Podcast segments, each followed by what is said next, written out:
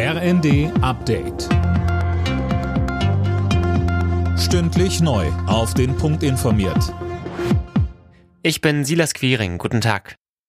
Schlappe für Donald Trump und die Republikaner bei den Zwischenwahlen in den USA.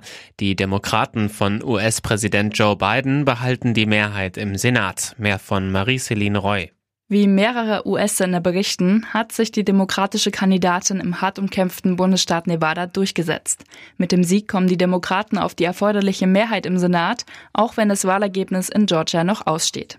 Denn in Pattsituationen darf Vizepräsidentin Kamala Harris, ebenfalls Demokratin und Senatspräsidentin, mit abstimmen. In Georgia kommt es dann Anfang Dezember zur Stichwahl.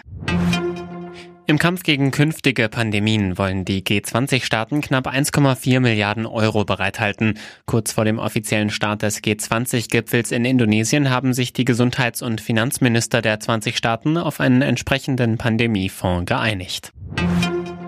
In Deutschland gibt es offenbar wieder mehr junge Menschen, die sich für eine Ausbildung in der Pflege entscheiden. Das berichten die Funke-Zeitungen und berufen sich auf einen aktuellen Bericht des Bundesfamilienministeriums Cornelius Dreger. Gut 61.300 Menschen sind demnach im vergangenen Jahr als Azubis in einen Pflegeberuf gestartet. Das waren rund 7 Prozent mehr als im Jahr davor. Deutschland befinde sich auf einem guten Weg, so Bundesfamilienministerin Paus zu den Funke-Zeitungen.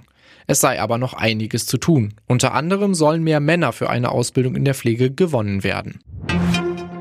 Hollywood-Star Alec Baldwin hat nach dem tödlichen Schuss auf eine Kamerafrau während Dreharbeiten vier Mitglieder der damaligen Filmcrew verklagt, darunter auch die Waffenmeisterin. Er wirft ihnen Fahrlässigkeit vor. Vor gut einem Jahr hatte Baldwin versehentlich eine Kamerafrau mit einer Requisitenwaffe erschossen.